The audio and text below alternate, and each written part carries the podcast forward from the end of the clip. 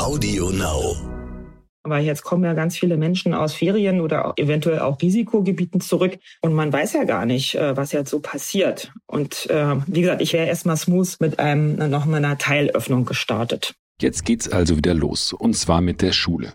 Endlich, sagen viele. Und ich muss zugeben, ich gehöre dazu, denn ich wohne in Hamburg und seit gestern geht eine meiner Töchter wieder in den Unterricht. Und das ist, ja, das ist schon toll. So richtig, also fast wie in alten Zeiten mit pünktlich aufstehen, mit hingehen, mit Mitschülertreffen, mit vollem Stundenplan.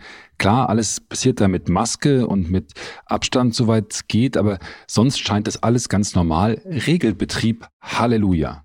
Klar, ich weiß, dieser Schein trügt und natürlich ist gar nichts normal und jetzt haben sie in Mecklenburg-Vorpommern ja auch schon wieder die ersten Schulen geschlossen, so kurz nach dem Schulstart, wegen Corona.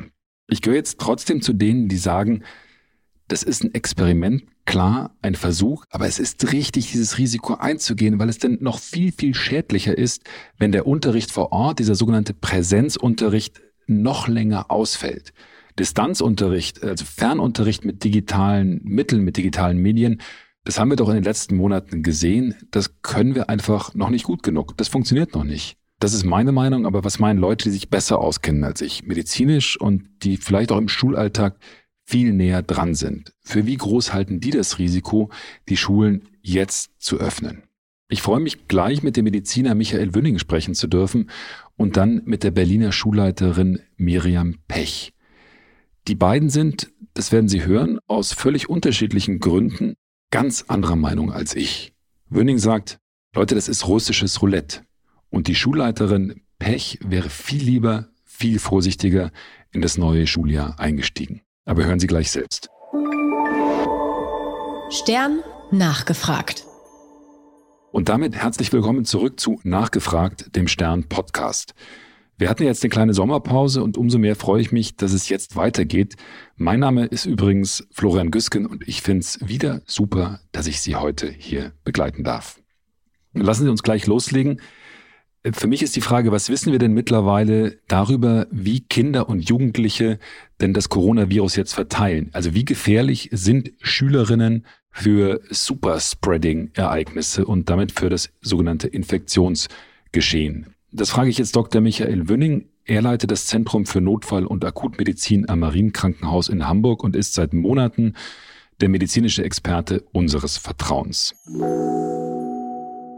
Hallo, Herr Dr. Wünning. Moin, Herr Güsken.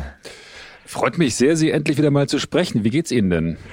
Ah, persönlich geht's mir ganz gut. Sie haben hoffentlich auch Ihren Urlaub genossen und wir können jetzt wieder back to business uns mit Corona auseinandersetzen.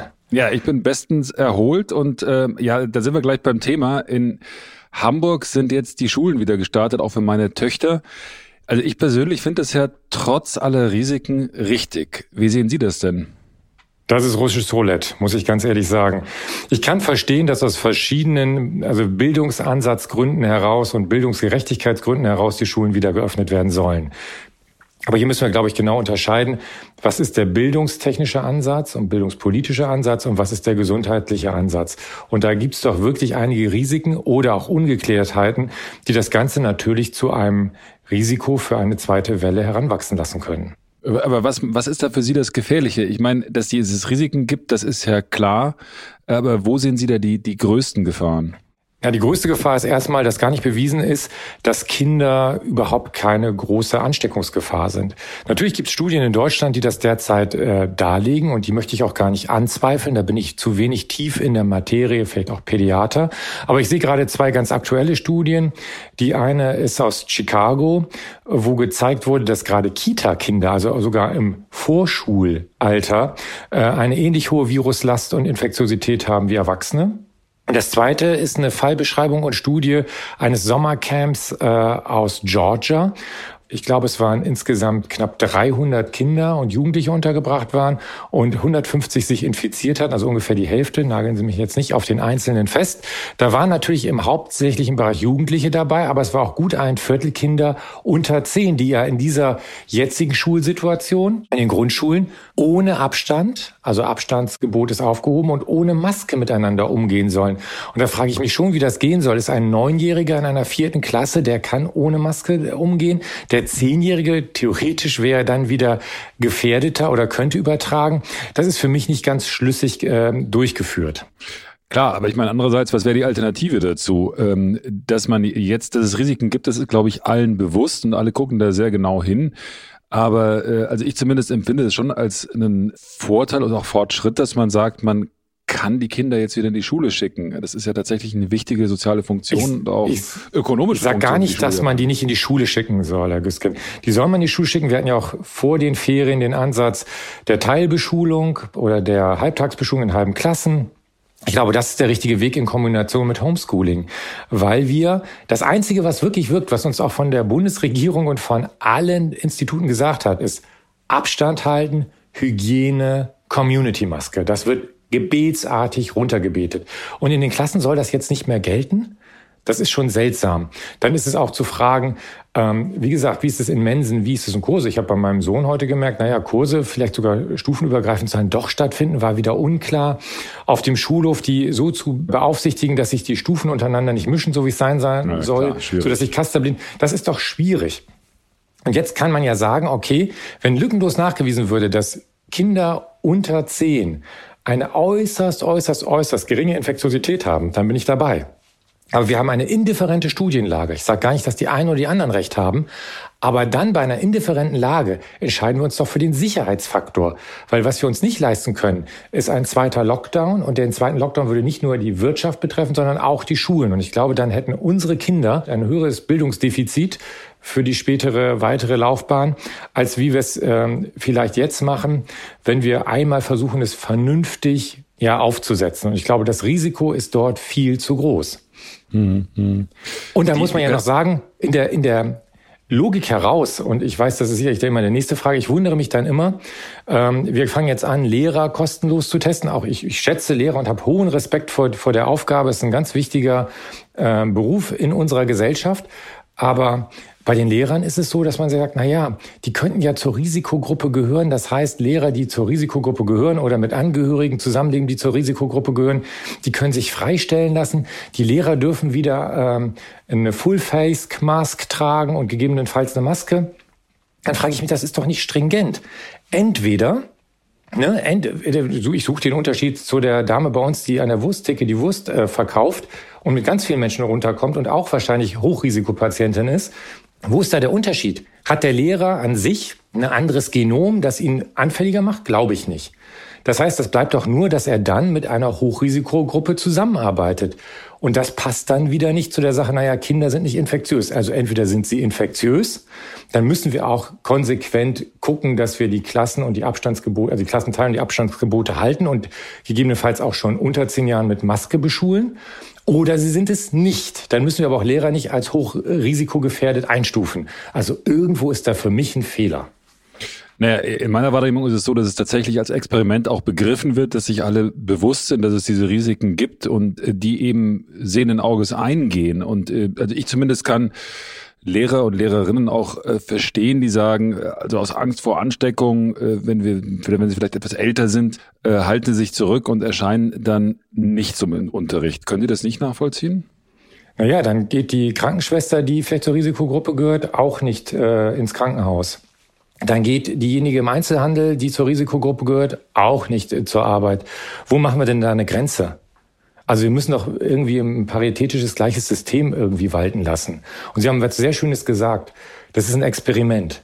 Und irgendwo hört es für mich auf, Experimente mit unseren Kindern zu machen. Weil vielleicht vergessen das einige. Wir haben, wir beide haben darüber gesprochen. Erinnern Sie sich, wo Sie mich äh, gefragt haben, auf einmal in Spanien und Italien kommt diese unklare, eventuell Covid-assoziierte Kinderkrankheit, wo die Kinder über Nacht sterben. Da hatten wir auf einmal alle Angst, gibt es Covid-assoziierte Erkrankungen? Das war in New York, Kommt eine in New Welle? York war das ganz häufig, ja. Naja, es war in New York ganz häufig, da gab es diese 100 Fälle, aber sie sind ja auch in äh, Südeuropa aufgetreten. Das war ja genau der Punkt, warum wir damals drüber gesprochen haben. Vergessen wir das jetzt? Wir wissen doch noch gar nicht, was Langzeitfolgen von Covid sind. Experimentieren wir mit unseren Kindern, das ist Wahnsinn. Hm. Gut, ich habe da tatsächlich eine etwas andere Einschätzung. Sie sind der medizinische Profi. Ähm, das ist schon sehr interessant, dass Sie da so warnen. Sie haben ja auch über die zweite Infektionswelle gesprochen, die, äh, so scheint es ja tatsächlich anrollt. Äh, mich interessiert, wie reagieren Sie denn darauf in Ihrem Krankenhaus, im Marienkrankenhaus? Ähm, machen Sie da jetzt was anders als in den vergangenen Wochen oder sagen Sie jetzt mal abwarten, halblang, mal gucken, was passiert? Ja, wir sind ein bisschen entgegen der vielleicht auch offiziellen Diktion dort. Also im Augenblick ist es so, dass die Behörden sagen, wir müssen keine Betten mehr für Covid-Patienten zwingend frei halten, müssen aber natürlich gewährleisten, dass wir jederzeit jemanden aufnehmen können. Aber es gibt keine festgestellten Kontingente mehr, die man frei halten muss als Krankenhaus, weder auf der Peripherie, also der Normalstation, noch auf der Intensivstation.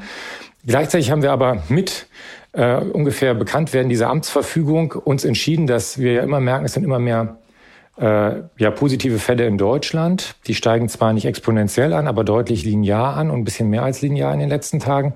Dass wir wieder angefangen haben, Stationen freizuschaffen zulasten anderer Fachgebiete um eine Covid-Verdachts- und äh, Infektionsstation wieder einzurichten. Die ist derzeit wirklich nur leidlich gefüllt. Ich glaube, das sind derzeit zwei Patienten. Aber wir merken äh, deutlich wieder, dass Patienten mit Symptomen, wie gesagt, in die Krankenhäuser kommen und wir merken, dass eine Verunsicherung da ist. Ob das jetzt eine Welle ist, ein Anschwappen, ein Wellchen, das, das vermag ich zu diesem Zeitpunkt nicht zu sagen. Aber wenn Sie schauen, wie die Entwicklung in äh, gerade wieder Frankreich und Spanien gerade ist, dann ist das etwas, was wir mit großer Sorgfalt beobachten sollten. Und ich glaube, es ist falsch, sich zu sehr in Sicherheit zu wiegen. Ja, wir sollten anfangen, uns wieder zu disziplinieren, weil wenn sowas passiert, ist das ein Großteil Schuld der undisziplinierten Verhaltensweise von doch mehr als einigen Mitbürgerinnen und Mitbürgern. Das muss man ganz klar sagen. Wir verspielen unseren Vorsprung. Die, die, man, die man überall beobachten kann. Da muss man sich, glaube ich, auch nichts ja. vormachen. Ne? Das ja, ist, äh, ähm, äh, trotz Demonstrationsfreiheit bin ich da unabhängig des Inhalts dieser Demonstration. Das ist ein Wahnsinn, sich so dort zu treffen und zu meinen, damit zu beweisen, dass das Ganze nur ein großer Mediengag ist, Corona. Ich meine, davor kann man die Augen nicht verschließen, dass wir da diese Pandemiesituation haben. Das ist offensichtlich. Aber auch äh, Cornern, den Kiez, äh, Alkohol draußen in Massen trinken, keine Masken tragen, keinen Abstand halten. Da regen wir uns drüber auf und da schließt sich der Kreis. Bei unseren Kindern regen wir uns nicht drüber auf. Wir wissen zu wenig darüber. Und ganz ehrlich, mein Sohn ist heute auch das erste Mal in die Schule gegangen. Ich bin heilfroh, dass der einigermaßen gesund wieder zurückgekommen ist. Hm. Ich hoffe, dass äh, er auch weiter gesund bleibt, genauso wie äh, meine Kinder und die ganzen Kinder, die heute äh, und in den nächsten Tagen das erste Mal wieder zur Schule gehen. Herr Dr. Würdig, vielen Dank für die, für die Einschätzungen. Ich bin mir sicher, wir werden uns in den nächsten Wochen genau zu dem Thema öfters unterhalten. Freut mich auf jeden Fall wieder mit Ihnen gesprochen zu haben und ich freue mich aufs nächste Mal. Tschüss, Herr Güsken, bis zum nächsten Mal. Michael Wünning warnt also vor dem Regelbetrieb, also vor der vorschnellen, seiner Meinung nach vorschnellen Schulöffnung. Was denkt Miriam Pech, die Schulleiterin? Sie leitet eine weiterführende Schule in Berlin-Weißensee und ist außerdem die Vorsitzende der Vereinigung Berliner Schuldirektorinnen und Schuldirektoren. Pech weiß also ganz genau, wie es gerade aussieht an den Schulen in der Hauptstadt, wo die Schule ja nächste Woche wieder in den Regelbetrieb gehen soll. Und Pech ist außerdem Mitglied einer Kommission der SPD-nahen Friedrich-Ebert-Stiftung, die im Frühjahr, also im Mai, Ende Mai war das, glaube ich, Empfehlungen abgegeben hat, wie man jetzt am besten in das neue Schuljahr starten sollte, also unter Bedingungen der Pandemie. Ich möchte jetzt vor allem von Pech wissen, wie mulmig ist dir denn gerade zumute? Hallo, Frau Pech. Hallo, Herr Gisken. Sie sind ja Direktorin an der Heinz-Brandt-Oberschule in Berlin-Weißensee. Vielleicht können Sie mir kurz was über die Schule äh, erzählen und sagen, wie viele Schüler haben Sie und wie viele Lehrerinnen unterrichten bei Ihnen? Ja, gerne. Also zuerst muss ich leider eine Korrektur vornehmen. Wir heißen tatsächlich Heinz-Brandt-Schule. Alle heißen so seit der Schulstrukturreform 2010. Oh Gott. Ähm, ja, ja. Äh, meine Schule besuchen zurzeit rund 440 Schülerinnen und Schüler. 16 Klassen habe ich, eine Willkommensklasse ist mit dabei und circa 60 Kolleginnen, Lehrerinnen und äh, Praktikantinnen und Auszubildenden und Referendarinnen und so weiter und so fort. Also doch schon so 500 Personen, würde ich mal so Pi mal Daumen sagen. Oh, das ist eine ganze Menge. Und was für Abschlüsse kann man bei Ihnen machen? Alle Abschlüsse. Das ist ja an den integrierten Sekundarschulen so vorgesehen. Also äh, beruflicher Abschluss äh, der MSA, das Abitur. Bei uns dann allerdings nach 13 Jahren, an den Gymnasien nach 12. Mhm. Und lässt sich grob sagen, was für einen sozialen Hintergrund Ihre Schülerinnen haben? Ich habe gelesen, dass die Schule früher mal sowas wie eine soziale Brennpunktschule war. ja, das ist ja mein Lieblingsbegriff. Ich habe immer gesagt, so ein bisschen Aschenputtel äh, äh, war ja der äh, Ortsteil Weißensee, damals noch eigenständiger Bezirk. Das haben wir Pankow ist der Großbezirk und äh, Weißensee hat sich total entwickelt, hat auch ein bisschen was mit dem Prenzlauer Berg zu tun, der da aus allen Nähten platzt. Und also um mich herum werden wirklich Eigentumswohnungen gebaut. Kann man jetzt gut oder schlecht befinden. Hm. Aber ähm, das hat sich ganz deutlich dann auch auf die Schülerschaft äh, niedergeschlagen. Also wir haben eine sehr, sehr heterogene Schülerschaft. Also ich sag jetzt mal, diese Prenzlauer Bergkids sind dabei, äh, aber auch ganz viele Kinder aus den, also geflüchtete Kinder oder auch Kinder, die in Unterbringung wohnen. Also sehr mhm. heterogen. Also Sie haben sowohl die Bildungs, wie man es so schön sagt, nahen, als auch die bildungsfernen Elternhäuser Richtig. vermutlich Richtig. da. Ne? Jetzt, genau. Äh, wir reden ja jetzt darüber, wie die, wie das ist, jetzt wieder mit der Schule anzufangen nach der ganzen Corona-Pause, nach dem ganzen Fernunterricht. Und nächste Woche geht es bei Ihnen in Berlin ja auch wieder los und gleichzeitig mhm. rollt diese äh, langsam aber beständig diese zweite Infektionswelle heran. Wie geht's Ihnen denn mhm. da? Wird's Ihnen da nicht mulmig? Naja, also sagen wir mal so, wir, ich sehe den schon mit gemischten Gefühlen entgegen. Vor allen Dingen habe ich gerade eben gelesen, dass Mecklenburg-Vorpommern schon wieder zwei Standorte schließen musste. Irgendwie komme ich mir vor so ein bisschen, dass wir wie so Testballon mal gucken, was dann nächsten Montag passiert. Ich nehme auch ganz deutlich ein Dilemma oder wir haben ein Riesendilemma. Äh, also das ist der Widerspruch zwischen dieser Vorgabe des äh, vollen Regelbetriebs hm. mit allem, was dazugehört, ja, also mit dem gebundenen Ganztag mit einem Mittagsband und Mittagessenversorgung und äh, die zusätzliche Lernförderung und so weiter und so fort. Also das sollen wir alles leisten mit voller äh, Besetzung. Gleichzeitig äh, muss ich aber dafür sorgen, dass der Gesch Gesundheitsschutz äh, eingehalten wird und der Musterhygieneplan also greifen kann. Und das ist ein wirkliches Dilemma. Hm. Aber warum sehen Sie sich da als Testballon? Können Sie das vielleicht nochmal erklären? Naja, weil, also da werden wir eventuell später noch zukommen. Ich habe ja für die Friedrich-Ebert-Stiftung damit mitgearbeitet an dem Papier und da haben, haben wir schon, sind wir davon ausgegangen, dass die Schulen vielleicht erst äh, im Herbst äh, oder ab Herbst den vollen Regelbetrieb wieder aufnehmen und man erst mal guckt, wie sich die Sache entwickelt nach den Sommerferien. Ne? Aber jetzt kommen ja ganz viele Menschen aus Ferien oder eventuell auch Risikogebieten zurück und man weiß ja gar nicht, äh, was jetzt so passiert. Und äh, wie gesagt, ich wäre erst mal smooth mit einem noch mal einer Teilöffnung gestartet gestartet. Mhm. Ähm, ich habe auch gelesen, dass das in, in den, an den Berliner Schulen selbst gar nicht so einfach ist, dass sie sich selbst mit Masken versorgen müssen. Und in einem Brief, Briefing des Tagesspiegels stand da auch, die Schulen fühlen sich alleingelassen, auch in dieser Testsituation. Stimmt das denn? Fühlen Sie sich von der Landesregierung alleingelassen in der Situation?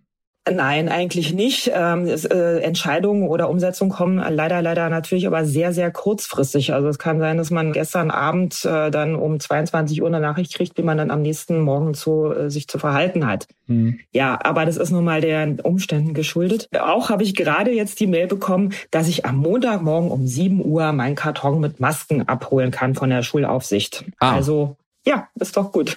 Ich sag ja sehr kurzfristig, aber immerhin. Ne? Das, das heißt, um acht geht's dann in der Schule los und um sieben Uhr können Sie äh, dann da vorbeifahren und sich die Masken holen. Das wird ja knapp. Richtig. Das wird ja knapp. Ja, ja, kriegen wir hin. Ich gehe mal davon aus, dass die Kinder auch alle eine Maske mit haben und die Vergesslichen, die kriegen die dann in die Hand gedrückt. Mhm. Sie sagen, wir sind ein Testballon und würden eigentlich lieber mit, mit Handbremse starten. Wie, ja. wie, gut fühlen Sie sich denn jetzt insgesamt gerüstet, also mit all den Möglichkeiten, die Sie haben, sich jetzt darauf vorzubereiten? Wie war das denn jetzt in den letzten Wochen und auch Monaten jetzt vor dem Schulstart? Wie sah da Ihr Alltag aus? Ist das, konnten Sie in die Ferien gehen? Also ich persönlich fühle mich mit meinem Heinz-Brandt-Team total gut vorbereitet. Ja, wir sind, also wir haben ein tolles Konzept. Also wir hatten das Glück, dass wir so, sowieso vorher schon ein tragfähiges Konzept äh, hatten dass unsere Schülerinnen an eigenverantwortliches und sehr selbstständiges Lernen auch gewöhnt sind. Die sind auch gewöhnt, mit unserer Lernmanagement-Software It's Learning Fronter Plattform zu arbeiten. Das machen wir schon seit 2015. Mhm. Deswegen waren wir da wirklich gut aufgestellt und es hat alles sehr gut funktioniert. Mal abgesehen davon, dass es immer auch Krisen gab, ne? dass auch äh, die Lehrerinnen und Lehrer mir zurückgemeldet haben, dass sie irgendwie Ängste haben und das ist ja völlig normal und verständlich. Mhm. Meine äh, erste Zeit äh, beim Lockdown war lustig. Ähm, es passierte wirklich von einem auf den anderen Tag nichts mehr. Ich saß hier alleine mit meiner Stellvertreterin und äh, weder das Telefon klingelte, noch kam irgendjemand vorbei. Und das war dann so gefühlt drei Wochen so bis zu den Osterferien. Und dann habe ich auch so Übersprungshandlungen bekommen. Dann habe ich halt angefangen, die Schule zu putzen. Also ich hatte dann eine sehr saubere Schule. Sie haben die Schule Zumindest geputzt? bis Oster. Ja, klar. Weil ich dachte so, oh, also man muss hygienisch, das muss alles sauber sein. Also das waren, haben ja auch viele Leute mir rückgemeldet, dass sie dann zu Hause alles geputzt gemacht haben und entrümpelt haben. Ja, das habe ich dann in der Schule gemacht. Aber haben die Leute nicht gedacht, die, die spinnt jetzt? Jetzt fängt sie an. Ja, ja, es war ja keiner. Ja, ja. Und dann ich habe dann auch immer Mails geschrieben. Ich dachte, ja, warte, dass die Lehrerzimmer sofort sauber sind. ja, die haben dann schon gedacht, oh, jetzt spinnt sie. Aber kann ich aushalten. Gut, aber jetzt, also die Schule ist jetzt sauber. Das, das, das, das ja, ja, le leider jetzt wieder nicht, weil jetzt haben parallel wieder in den Sommerferien äh, doofe äh, Sanierungsarbeiten angefangen mit Fassadenkerchern und Sandstrahlen. Jetzt habe ich überall hier so eine Sand- und Dreckschicht und könnte jetzt eigentlich einen Lockdown gut vertragen. Kann ich nämlich wieder putzen. ja, ich scherze, Entschuldigung, aber. Und, und was haben die denn jetzt die letzten äh, Wochen gemacht? Also man stellt sich das ja jetzt vor, äh, da kommen dauernd jetzt Vorgaben, sowohl von der Kultusministerkonferenz als auch von den von den mhm. Landesbehörden und von den, in Berlin sind das ja, glaube ich, Schulämter, die dann zuständig sind für die einzelnen ja. Bezirke. Wie groß war denn da jetzt der Aufwand, das alles vorzubereiten? Ach, sagen wir mal so, also wir haben ja äh, vor den Sommerferien die meiste Arbeit gemacht, weil in den Sommerferien tatsächlich habe ich mich auch mal erholt. Mhm. Das war sehr schön. Ach nee, zuerst habe ich noch die Sommerschule hier durchgeführt. Das war ja auch eine Folge oder eine Maßnahme der Senatorin, um die Lernrückstände so ein bisschen äh, zu minimieren. Das habe ich zuerst gemacht und dann gab es Erholung. So, und jetzt haben wir die Woche, die heißt bei uns ja Präsenzwoche, äh, wo die Kollegen auch schon alle wieder emsig am Arbeiten und Vorbereiten sind. Die haben wir jetzt auch genutzt, um nochmal so letzte Absprachen und wieder nochmal neu überlegen. Wie gesagt, wird ja gerade äh, gesandstrahlt alles bei mir. Das heißt, ich kann auch keine Fenster aufmachen. Oh. Folglich kann ich auch nicht Corona-Stoßlüften. Echt? Und folglich, äh, nee, und folglich gehen nächste Woche, die ganze Woche über alle Klassen Lernen am anderen Ort machen, weil das hier nicht funktioniert nach den Musterhygieneplanvorgaben. Das heißt, weil, so, weil sie nicht, ja, weil sie nicht Stoßlüften, ähm. Stoßlüften können, müssen die äh, Schüler nächste Woche alle erstmal Ausflüge machen. Genau. Und, und wie gesagt, lernen am anderen Ort. Ich meine, das Wetter spielt ja auch mit. Ähm, aber so, ja, das, so muss man halt reagieren. Also wir müssen ziemlich flexibel und kreativ immer mit so neuen Herausforderungen umgehen. Aber äh, nutzt da alles nichts. Und, und für, für, für wie, realistisch halten die das eigentlich mit dieser ganzen Stoßlüfterei? Das ist ja auch kritisiert worden, dass man das äh, im Kern eigentlich praktisch gar nicht umsetzen kann, äh, aus, auch aus baulichen Gründen, aus Sicherheitsgründen. Ja, Sie haben das ja, ja, ja, ja. sind das beste Beispiel dafür, dass man jetzt sagt, ja, ja. Ist das, so, ist das also Quatsch, diese Vorgabe, oder ist das sinnvoll? Äh, naja, sagen wir mal, ich würde vermuten, für 80 Prozent der Schulen ist es sinnvoll, weil die können die Fenster ordentlich öffnen. Hm. Ich habe aber tatsächlich auch von anderen Schulen gehört, wo die Fenster zugenagelt wurden oder wo Fenster einfach rausfallen. Also man muss ja sagen, dass die bauliche Situation vor Corona nun auch nicht die allerschönste war. Deswegen gibt's ja die riesen Schulbauoffensive auch. Hm. Und mit Geld vom gut, Bund. Aber ja, und äh, organisiert von der Senatsschulverwaltung, ne? also von mhm. der Senatsverwaltung. Genau, also aber äh, also ich halte es schon für sinnvoll zu lüften. Vor allen Dingen gerade, wenn man es mit Pubertieren zu tun hat, ist das immer sehr sinnvoll, wenn man da acht Stunden in einem Raum bleibt. Aber die Frage ist ja, wie, aber, wie, wie macht, wie, wie ist das praktisch, praktisch umsetzbar, vor allem wenn es dann demnächst kälter wird, ne? Ja, das wird, ich sage, das wird alles noch interessant. Also so ab äh, Oktober, November wollen wir uns mal dann überraschen lassen. Ja, dann kann man nur, pf, weiß ich nicht, äh, alle Mann Fenster auf, äh, kurz Pause machen und weiter. Hm. Sie haben ja gesagt, dass Ihre Kollegen jetzt seit auch in der Präsenzwoche seit ein paar Tagen zurück sind. Wie ist denn die Stimmung bei Ihnen im Kollegium? Ist da die mehrheitliche Auffassung so, dass man sagt, also Leute, das hätten wir nicht machen sollen, jetzt hier mit vollem Regelbetrieb das möglichst zu machen, sondern wir hätten, wie Sie sagen, auch mit Handbremse starten sollen? Oder wie ist da die Stimmung? Mhm. Haben, haben die Leute Angst?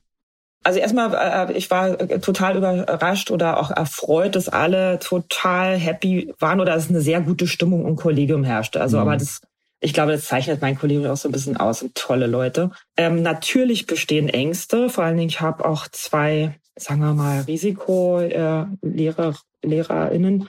Äh, und da müssen wir einfach gucken. Aber da haben wir jetzt auch schon ganz vernünftig den, den, den Heimarbeitsplatzeinsatz organisiert. Also das läuft auch. Aber natürlich bestehen Ängste. Was passiert denn jetzt eigentlich ab nächster Woche, ne? wenn alle, gut, oder ab übernächster Woche bei uns, wenn alle wieder zurückkommen und dann gibt es vielleicht Kinder, die sagen, da sagen die Familien gar nicht, wenn die in Risikogebieten waren oder, oder es tritt ein äh, Erkrankungsfall auf. Mhm. Also es gibt da, ja, es gibt Sorgen, aber also es ist keine frustrierte Stimmung irgendwie, eher äh, doch eine schönes, eigentlich eine schöne Stimmung. Mhm.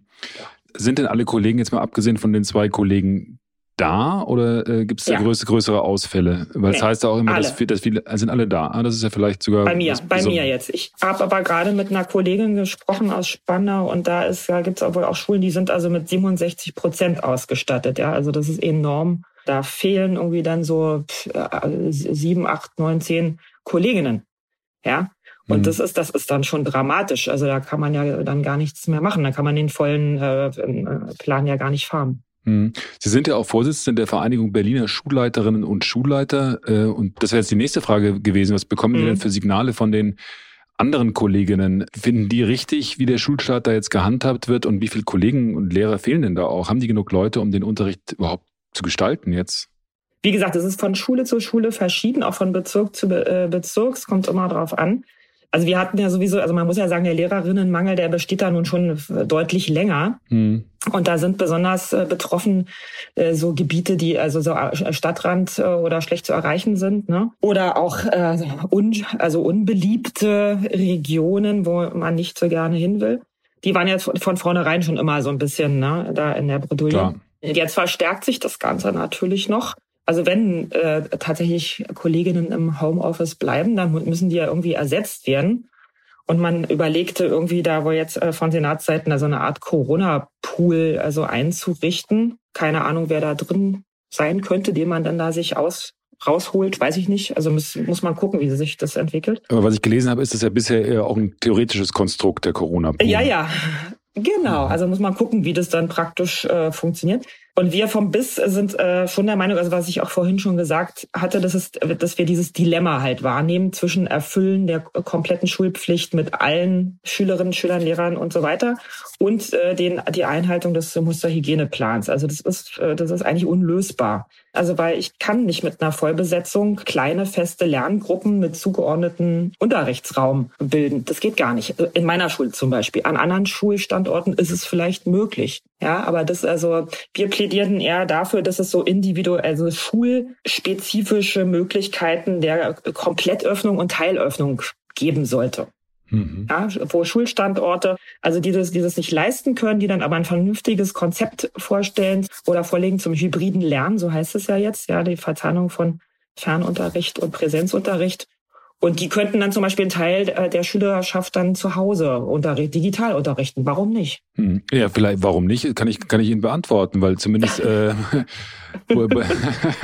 allgemein hatte man jetzt so einen Eindruck, dass das mit dem Digitalen eher nicht so hinhaut. Also dass äh, zum einen natürlich die Infrastruktur nicht äh, vorhanden ist, zum zweiten mhm. aber auch, dass viele LehrerInnen da auch gar nicht ausreichend darauf vorbereitet sind, beziehungsweise dass mhm. die konkreten politischen Vorgaben auch fehlen dafür, wie das dann eigentlich vonstatten gehen soll mit dem digitalen Unterricht. Das wäre so die Frage, warum nicht? Deswegen, mhm. weil, weil wir gesehen haben, dass das nicht funktioniert oder sehen Sie das anders? Also ich kann es mal sagen, für meine Schule sehe ich das komplett anders und deswegen habe ich ja gesagt, also es wäre, mhm. äh, es muss, wäre schulspezifisch äh, so ein Konzept äh, umzusetzen und äh, vorzulegen. Äh, natürlich, äh, also die, also diese gerade aufgezählten Faktoren, die sind nicht von der Hand zu weisen, ganz klar. Also der Digitalpakt, äh, weiß ich, weiß ich nicht, wo, wo der nun abgeblieben ist und das ganze Geld und die Ausstattung. Also natürlich ist das, sind wir da nicht wünschenswert ausgestattet. Natürlich ähm, müssen die Kolleginnen und Kollegen noch viele äh, Fortbildungen machen oder sich da äh, weiter äh, an Konzepte machen. Ja, und natürlich müssen auch äh, Elternhäuser sich darauf einstellen. Aber ich habe jetzt die Erfahrung gemacht, also wirklich, also für einige Schülerinnen und Schüler war das, die haben richtig positiv gesagt, oh, das ist so super, endlich kann ich mal lernen, wie ich will und alleine und zu Hause. Bei anderen war das schwierig. Deswegen, da könnte ich mir dann vorstellen, also die das gerne wollen, können es machen. Oh, jetzt geht hier gerade die Schule. Die Durchsage an. Ach so. Julia Gollhofer, oh. du mal bitte. Das, äh, lassen, lassen Sie das ruhig. Das ist, li das ist, li das live ist, aus der Schule. Das ist live, ne? Ja, das, sehr, sehr gut.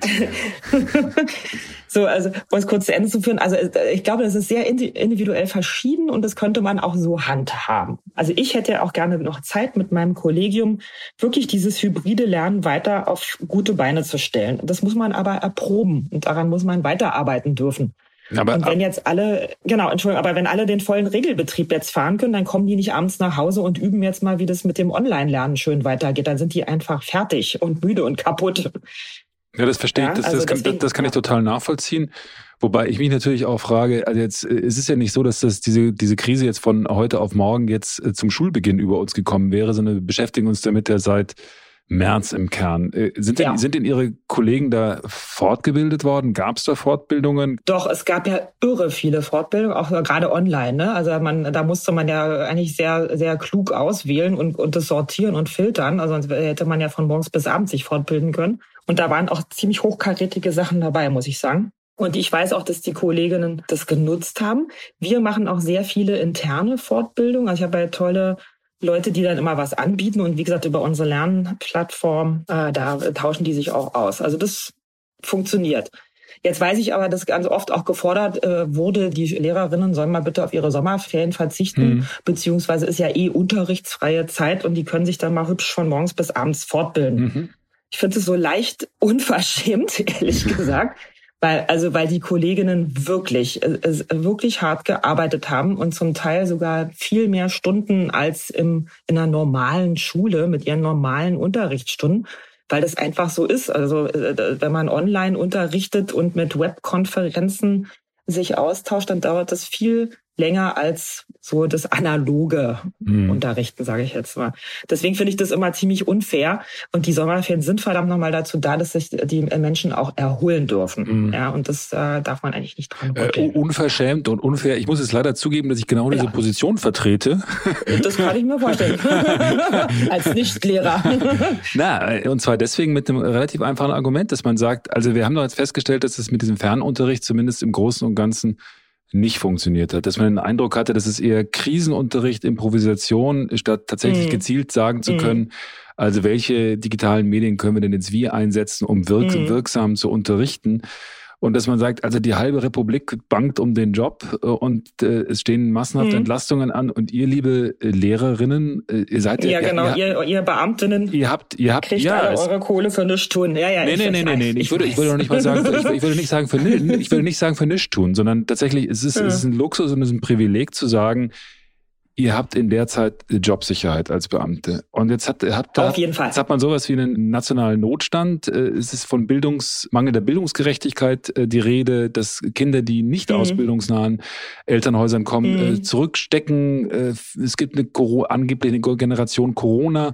Da kann man doch so aus Laiensicht sagen von außen, Leute, dann nutzt doch die Zeit und bildet euch da fort, wenn das ein Problem ist. Halten Sie das alles für totalen Quatsch und wirklich so für ja. unverschämt? Nee, nee, nee, nee, nee, nee. Also ich halte es nicht für Quatsch, sich fortzubilden, sondern ich halte diesen, äh, also dieses Herabblicken oder diese, diesen komischen Blick auf Lehrerinnen und Lehrer für äußert. Also ja, das finde ich zum Teil echt unverschämt. Mhm. Also ich habe auch ganz oft gehört, ach naja, die sitzen ja jetzt mit dem im Bademantel auf dem Balkon in der Sonne und trinken ja ein Latte Macchiato. Ich finde das einfach nicht in Ordnung.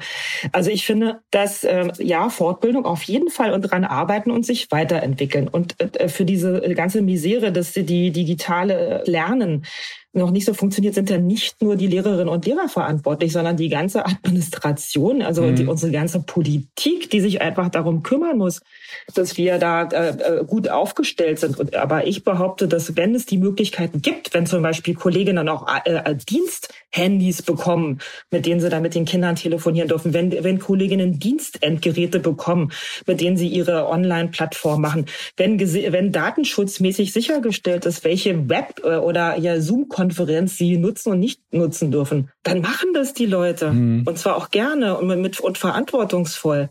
Ja, aber das sind ja alles diese sagen wir mal, Pferdefüße, die, die einen daran hindern, das ja, auch wirklich gut zu machen. Aber ich, ich, ja? ich halte jetzt wirklich mal dagegen, weil äh, klar, mit ja, Dienst, Dienst, Dienst, Diensthandy kann ich total nachvollziehen. Alles, alles klar. Ja, haben Sie auch, bestimmt auch, auch, auch äh, habe ich, hab ich nicht, aber ähm, äh, so. äh, egal. Aber ich kann auch verstehen, dass man sagt, wir brauchen das iPad und wir brauchen das Equipment und so weiter und so fort geschenkt. Aber wenn Sie jetzt ja. gerade vom Telefon sprechen, da kann es doch auch durchaus genügen, dass man sagt, Leute, äh, zweimal in der Woche telefoniere ich meine Klasse ab und spreche mit jedem Schüler ja. mal fünf Minuten. Es ist ja auch nicht so, dass der Fünftklässler oder der Sechstklässler dann, dann seine gesamte Lebensgeschichte erzählen muss, sondern man kann den ja auch fragen, hast du das gemacht? Hast du Probleme? Wie kann ich dir denn helfen und wie kann ich dich unterstützen? Ja. Und soweit zumindest, wie ich das mitbekommen habe, ist das auch äh, relativ selten passiert. Und das heißt, dazu brauche ich kein Diensthandy, um das, um das hinzukriegen. Nö, wenn ich natürlich 26 Kinder anrufe, äh, mal fünf Minuten, also wir, darum, wir müssen jetzt nicht um die Minuten, es geht hm. mir ums bisschen ums Prinzip. Sie scheinen natürlich eventuell selber schlechte Erfahrungen gemacht zu haben. Und ich sage ja auch nicht, dass alle Lehrerinnen und Lehrer jetzt immer von morgens bis abends da, ähm, dann telefoniert und sich gekümmert haben. Das gab bestimmt auch welche, die sind ja, sagen wir mal, abgetaucht, aber äh, vielleicht aus den verschiedensten Gründen, das weiß man ja nicht. Mhm. Vielleicht haben diese Menschen auch Angst um sich selbst oder um ihre Angehörigen oder um die Zukunft. Ja, mhm. also ich finde, sowas sollte man alles wahrnehmen und wir sollten als Menschen in dieser Situation nicht immer so neidisch aufeinander gucken. Wo Sie recht haben, ist, dass wir total privilegiert sind als Beamtinnen und Angestellte, dass wir sichere Jobs haben. Keine Frage. Mein Mann ist auch arbeitslos als Masseur jetzt seit März. Mhm. Ja, und da wird wahrscheinlich auch erstmal nichts passieren. Also dessen sind wir uns, glaube ich, bewusst. Also da davon jetzt abzuleiten, dass wir nun für diese ganze, äh, sagen wir mal, digitale Misere verantwortlich sind, das möchte ich doch gerne von uns weisen. Da, da bin ich sogar bei, ja. da bin ich sogar bei Ihnen. Ich bin auch bei Ihnen, dass man sagt, im, im Kern ist das ein Versagen der Politik, weil es geht hier um Standards, die gesetzt werden müssen und im Kern ist es Job der Politik, jetzt ob in den Kommunen oder auf Landesebene oder zum Teil sogar im Bund zu sagen, das sind die Standards, das sind die Mittel, die wir auch den Lehrerinnen zur Verfügung stellen. Das erwarten wir von euch. Mhm. Äh, und wir, ihr müsst mit der Software arbeiten. Und äh, da bin ich total bei Ihnen. Mhm. Sie, Sie haben ja auch gesagt, Sie sind jetzt bei der, haben jetzt in der, in der Friedrich-Ebert-Stiftung mitgearbeitet, in der Expertinnenkommission, mhm. die ja konkret Empfehlungen gegeben hat, wie dieses Schuljahr jetzt anzugehen ist in Zeiten der Pandemie. Mhm. Was, was erwarten Sie denn jetzt von der Politik? Was muss denn da jetzt äh, passieren, auch in den nächsten Wochen und Monaten? Also mein recht ähm, enttäuschte bis fast schon zynische Haltung ist, die Sonntagsreden haben wir eigentlich jetzt die letzten schon 10, 15 Jahre erlebt zu diesen ganzen Themen. Was muss mhm. denn jetzt konkret und in welchem Tempo und auf welcher Ebene passieren? Puh, also das ist ja, das sind ja sehr komplexe Aufgabengebiete, die aber auf uns alle äh, zukommen. Ne? Und da ja auch keiner weiß, äh, wie sich das Ganze nun entwickelt, also sollen wir uns jetzt darauf einstellen, dass wir in den nächsten Jahren damit zu tun haben, dann, dann müsste man ja ganz anders denken. Ja, also so ein bisschen naja, mit, mit, mit, mit, mit Oder ist es vorbei? nee, die, ah ja, Digitalisierung. Ach so, äh, wir, ja, wir reden ja, über Digitalisierung, ja, nicht wir, über wir, äh, Corona. Nee, ich würde behaupten, dass äh, die Corona nur gezeigt hat, wie weit wir hinten dran sind mit der Digitalisierung und Richtig? Dass, dass vieles von dem schlicht nicht weggeht. Also Computer, Internet, iPads, das alles wird vermutlich nicht verschwinden. Deswegen ist da die Frage, ja, was muss da jetzt passieren, um uns fitter zu machen und auch Lehrerinnen fitter zu machen? Stimmt. Das, was wir äh, gerade. Okay, dann ja, äh, tatsächlich. Also da müsste, da müssen jetzt richtig Konzepte ähm, aufgestellt werden. Aber ähm, mit dieser Kurzfristigkeit ist das halt immer so eine Sache und und mit diesem Nebenbei ist es so eine Sache. Deswegen, das hatte ich ja vorhin schon mal gesagt. Ich würde mir wünschen, als Schulleiterin die Möglichkeit zu haben, dass ich dieses hybride Lernen schon so als Schulversuch ausprobiere und dass ich einen Teil der Schülerinnen und der Lehrerinnen äh, dann ins Homeoffice verfrachte und dass sie das ausprobieren, ja, mit Auswertung und mit, äh, mit Evaluation und allem drum und dran und dass wir dann darauf ableiten, wie wir da ein, ein tragfähiges Konzept entwickeln. Mhm. Weil was ja ganz oft auch passiert ist, und das hatten Sie ja von auch so ein bisschen angemerkt, also das war ja so ein eher so ein Krisenunterricht.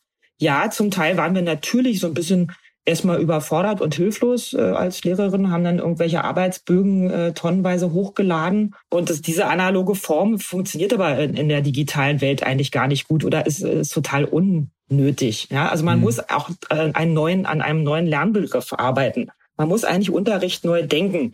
Und das ist natürlich wieder mal bitter, weil man müsste dann an überkommene Lehrpläne rangehen und da also rigoros rausstreichen oder die neu entwickeln. Hm. Und das ist eine Sache, die, die macht die Bildungspolitik äußerst ungerne.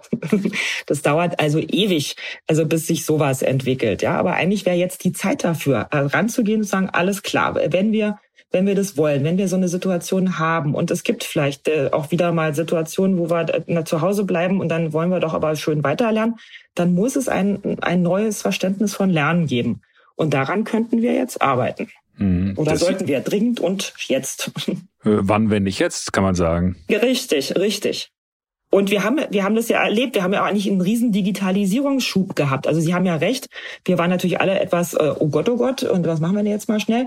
Aber es sind ja in diesen Monaten total viel Sachen entstanden. Und wenn man sich so umguckt jetzt, was es da für Angebote und Lernmanagement-Softwares und was weiß ich, was Apps gibt, das ist schon ganz erstaunlich, muss ich sagen. Und wie jetzt alle selbstverständlich mit äh, so Videokonferenzen umgehen, finde ich auch erstaunlich. Hm. Ja, das, das ist ja positiv, positiv, dass man tatsächlich sagen kann, da ist jetzt so viel entstanden, äh, den Schwung sollte man jetzt nutzen. Richtig, ja. Äh, genau. Ich sehe natürlich die Gefahr, dass man sagt, jetzt legen sich alle wieder in die Furche, äh, weil wenn man jetzt zum Normalbetrieb übergeht und das auch halbwegs mehr oder minder funktioniert, dass man dann sagt, hu, überstanden, Digitalisierung machen wir dann, wenn Richtig. die Luft bleibt. Genau, wenn es dran ist, ja. Und das, das ist auch meine Befürchtung, ja. Also deswegen, da müsste man jetzt äh, politisch äh, einwirken und sagen, ey Leute, nein, lasst uns dranbleiben.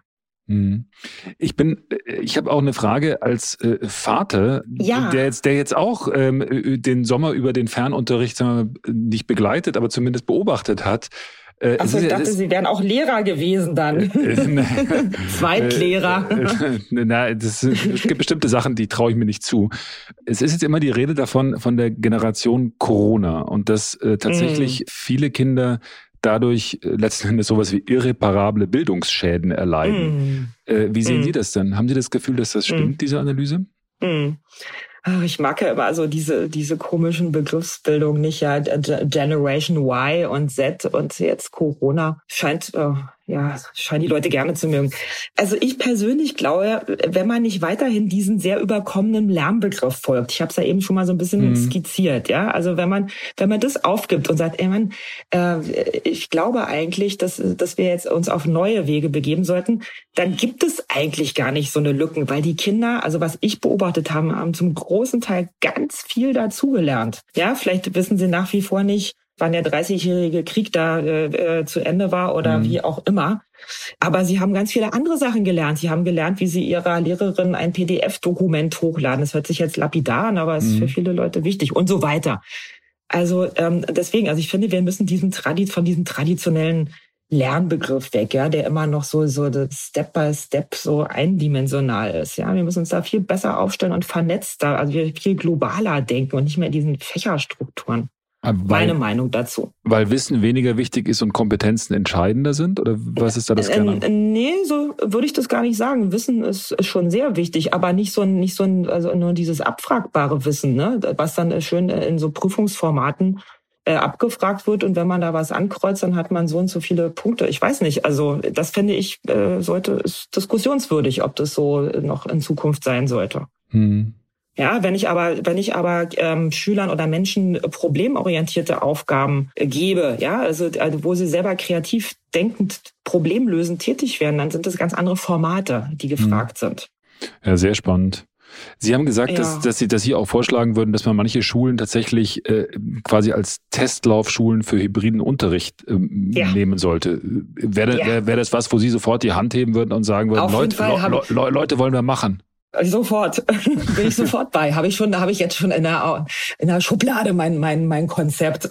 Finde ich gut. Ich, also, ähm, weil wie gesagt, ich will das ausprobieren und das, was wir vorhin auch besprochen hatten, das soll jetzt nicht verpuffen. Die Erfahrungen und die, äh, die, die auch positiven Erfahrungen, die, auch die negativen, die wir gemacht haben, die sollen wir nutzen und uns da weiterentwickeln. Und das ist genau jetzt die richtige Zeit. Deswegen, oh ja, ich bin für so einen Schulversuch. Mhm. Jetzt haben wir viel gesprochen über äh, ja. Corona, über Distanzunterricht, Bildungsgerechtigkeit, mhm. Ängste und, und so weiter mhm. und so mhm. fort. Äh, ich würde unser Gespräch gerne mit einer richtig, wir waren ja ohnehin schon positiv, aber noch positiver äh, enden. Wo, worauf freuen Sie sich denn im nächsten Schuljahr ganz besonders? Oh, worauf freue ich mich? Ähm, ja, am meisten würde ich mich freuen, wenn wir diese, äh, auch bei, bei meinem Kollegium, also diese positive Stimmung irgendwie noch sich halten kann und wenn sich alle, so gut es geht, auch gut fühlen, ja, und auch gestärkt fühlen. Also, dass wir gut miteinander umgehen und auch mit den Kindern, dass wir da gute Wege finden, wie wir äh, trotz dieser komischen Maskenpflicht oder Abstandsregelung und nicht mehr umarmen und so, dass wir trotzdem weiter äh, positiv miteinander umgehen und mhm. auch herzlich. Ähm, worauf ich mich freue, ich bin ja, äh, weiß nicht, ob Sie das in unserem Schulprogramm auch gelesen haben, wir machen ja das äh, Riesenprojekt Herausforderung. Mhm, mehr habe ich gelesen. Äh, das äh, konnte, ja, das ist ganz toll. Also ich wäre zum Beispiel diesen Juni mit meiner, mit einer Schülergruppe den Jakobsweg gelaufen. Also das, da gibt's verschiedene Projekte bei mir in der Schule. Letztes Jahr war eine Kollegin in Finnland und hat Survival-Training im Wald gemacht und so eine Sachen. Und darauf freue ich mich, dass das irgendwie doch stattfinden kann. Also dass, dass wir da auch Wege und Lösungen finden, dass man doch wieder reisen darf. Jetzt habe ich aber gerade von gelesen, jetzt soll komplette Reisewarnung ausgesprochen werden. Ich, ich wollte gerade sagen, Nordspanien ist gerade ein bisschen äh, äh, ja, ja, ja, das Aragon und so, das war, äh, ja, ja, das Navarra, das war alles, da war nix. Aber gut, es gibt ja viele Jakobswege, auch in Deutschland. Hm. Ähm, aber das ist so, dass sowas möglich ist, dass man, dass man, dass wir auch die schönen Sachen. Ich bin ja auch Musiklehrerin, ja, und Musik ist ja auch das super Spreader-Fach. Wollte gerade sagen. Also damit hier singen darf ich nicht und und Blasinstrumente ist auch ziemlich doof. Wie, mit Maske wie, geht's wie, natürlich nicht. Wie machen die das denn jetzt an Ihrer Schule, wenn der, mit, mit der Singerei? Das habe ich, äh, ist auch bei uns an der Schule großes Thema, also wie da gesungen werden darf und was nicht gesungen werden darf. Äh, da ist jetzt erstmal, gesungen werden darf erstmal nicht, richtig? Also im Prinzip nicht. Jetzt kann ich natürlich, wenn ich, kommt ja immer drauf an. Also ich mache zum Beispiel auch die Band AG, da habe ich dann zwei Sängerinnen. Na mein Gott, die können doch singen. Dann singt die eine in die eine und der andere in die andere Richtung. Also das geht sowas, ja. Und ähm, aber wenn ich jetzt mit einer ganzen Klasse zum Beispiel äh, Popsongs oder Chor singe, dann wurde mir empfohlen äh, in der Handreichung, ich soll mal rausgehen. Und dann oder weiß ich nicht, wohin ich gehen soll, auf die Straße oder auf den Hof.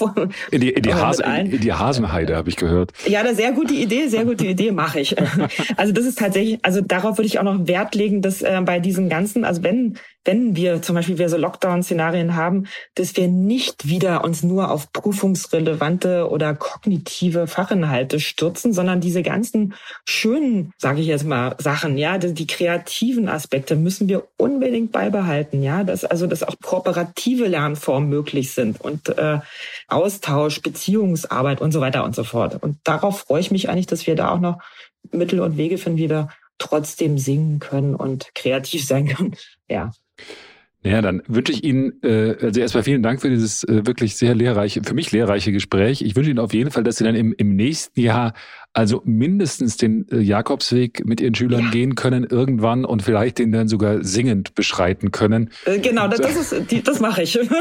das das, das wäre schön, wenn das klappen würde. Vielleicht können wir uns bei Gelegenheit ja nochmal irgendwie austauschen, wie es dann konkret gelaufen ist. Ihnen auf jeden Fall vielen Dank für dieses Gespräch und für die Zeit in dieser spannenden sehr, Zeit. Sehr, sehr gerne. Hat mir auch großen Spaß gemacht. Vielen Dank. Danke, bis dann. Tschüss. Singen auf dem Jakobsweg, eine tolle, eine traumhafte Vorstellung. Wäre toll, wenn es bald wieder möglich wäre. Ich möchte jetzt hier nicht den Miesmacher spielen, aber ich fürchte, dass wir uns äh, vorher darauf einstellen müssen, sowas wie einen Plan D zu entwickeln für die Schulen. Einen vernünftigen Plan für die Digitalisierung und damit auch für den Fern, also diesen Distanzunterricht. Seit Jahrzehnten gibt es darüber Sonntagsreden, da wird viel fantasiert, da wird viel versprochen, wie toll wir digital sind und wie toll wir digital bald werden an den Schulen. Aber bei Lichte betrachtet ist da wenig passiert, zu wenig passiert. Äh, wer schafft Computer und iPads an? Wer sagt, welche Lernprogramme denn jetzt gut, welche Lernprogramme schlecht sind? Wer macht vor allem die Lehrerinnen fit? Die Zuständigkeiten sind da wild verteilt zwischen Kommunen, also den Gemeinden, den Landesregierungen und ein bisschen auch dem Bund. Und oft weiß da die eine Hand überhaupt nicht, was die andere tut, was natürlich keinen davon abhält, trotzdem wie wild überhaupt irgendwas zu tun. Die Corona-Krise ist da, finde ich, ein Weckruf und äh, zwar der lauteste, den es bisher gibt. Liebe Politik, Politiker, tut endlich was, macht euren Job, setzt Standards. Man kann sich nur wünschen, man kann nur hoffen, dass dieser Weckruf endlich, endlich erhört wird. So, das war's mit unserer heutigen Folge. Wenn Sie uns bei iTunes hören, abonnieren Sie uns und bewerten Sie uns. Wenn Sie uns bei Spotify folgen, abonnieren Sie uns. Und wenn Sie mir mal so richtig die Meinung geigen wollen, können Sie das auch gerne auf der Facebook-Seite des Stern tun oder auch bei Twitter. Und jetzt genießen Sie das heiße Wochenende. Wahrscheinlich gibt es in der nächsten Woche ohnehin in allen Schulen vor allem eins. Hitzefrei. In diesem Sinn, bis zum nächsten Mal. Tschüss. Stern nachgefragt. Dieser Podcast ist Teil der Initiative Zeit, die Dinge neu zu sehen. Audio Now.